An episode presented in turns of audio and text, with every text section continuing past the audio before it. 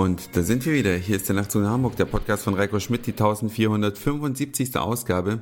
Ich freue mich ganz sehr, dass ihr wieder mit dabei seid und möchte nochmal ganz kurz auf das Flughafenthema von gestern zurückkommen. Ich sagte ja, der Tempelhofer Flughafen, 1936 gebaut, war natürlich nach Kriegsende der einzige Flughafen, den die Westalliierten zur Verfügung hatten.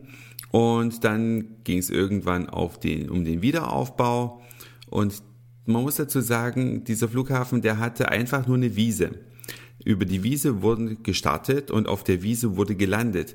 Also keine herkömmliche Startbahn, so wie man sie von heute kennt, die asphaltiert ist oder betoniert ist. Einfach nur Wiese. Denn so, nachdem sich die ersten Kriegswirren gelegt hatten, oder die Nachkriegswirren viel besser, sind am Tag circa drei Maschinen in Tempelhof gestartet oder gelandet. Das weiß ich von der Flughafenführung, die wir mitgemacht haben. Und dann gab es ein Ereignis, da sind dann pro Stunde, glaub, 20 Flugzeuge gestartet. Die Rede ist vom Beginn der Luftbrücke, als die äh, Ostalliierten, hätte ich beinahe gesagt, als die Sowjets versucht hatten, Westberlin abzuriegeln und von der Energieversorgung und vom Landweg, also Nahrungsmittelversorgung abzuschneiden, haben die Westalliierten eine Luftbrücke initiiert und haben mit den sogenannten, unter anderem mit den sogenannten Rosinenbombern ganz Westberlin versorgt. Und da musste dann natürlich schnell eine ordentliche Bahn her. Deswegen wurden dann die zwei Start-Landebahnen in Tempelhof gebaut, also richtig asphaltiert, so wie man das kennt. Aber Tempelhof ist auch nicht der einzige Flughafen geblieben in der Nachkriegszeit. Die Amis hatten ja Tempelhof, die Briten brauchten auch einen Flughafen. Die haben sich dann Berlin-Tegel gebaut und die Franzosen, die sind irgendwo an der Havel gelandet und eine ja, Rollbahn war die Havel selbst für sogenannte Flugboote. Ja, sind da, also alle drei Westalliierten hatten dann sozusagen ihren Flughafen und es durften auch nur alliierte Mächte einen Flughafen in Berlin haben. Deswegen, tja, musste die DDR selbst zu einem Griff, äh, Kniff greifen, also zu einem Trick, ja, Kniff im Sinne von Trick.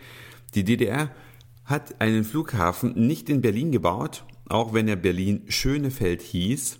Er befindet sich zu 95 Prozent in Brandenburg.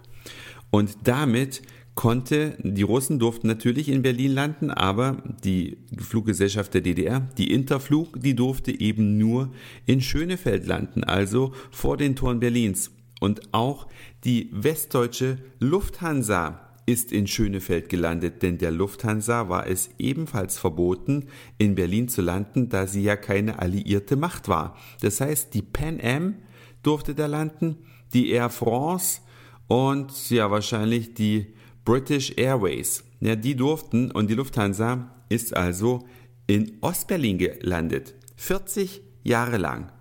Das wissen viele gar nicht und viele halten das auch für eine ganz absurde Vorstellung. Aber ist tatsächlich so. Und aufgrund des Vier-Mächte-Abkommens in Berlin durften natürlich eine ganze Reihe anderer Dinge auch nicht sein. Wusstet ihr beispielsweise, dass Westberlin offiziell nicht zur Bundesrepublik Deutschlands gehörte? Nur auf dem Papier natürlich.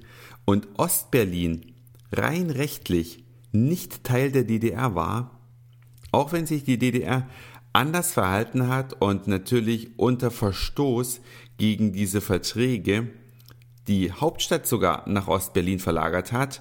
Das war ein höchst illegaler Akt, weil eigentlich gehörte Ostberlin gar nicht zur DDR und Westberlin eigentlich auch gar nicht zur Bundesrepublik.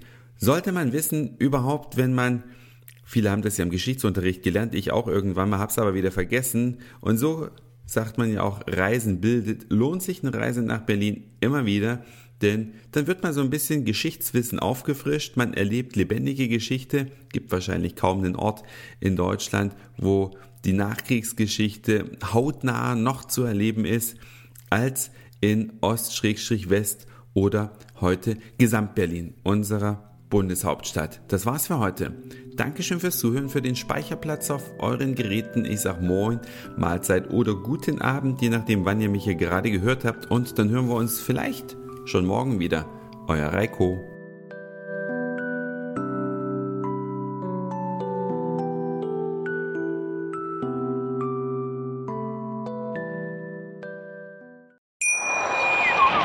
Schatz, ich bin neu verliebt. Was? Drüben. Das ist er. Aber das ist ein Auto. Ja, eben. Mit ihm habe ich alles richtig gemacht. Wunschauto einfach kaufen, verkaufen oder leasen. Bei Autoscout24. Alles richtig gemacht.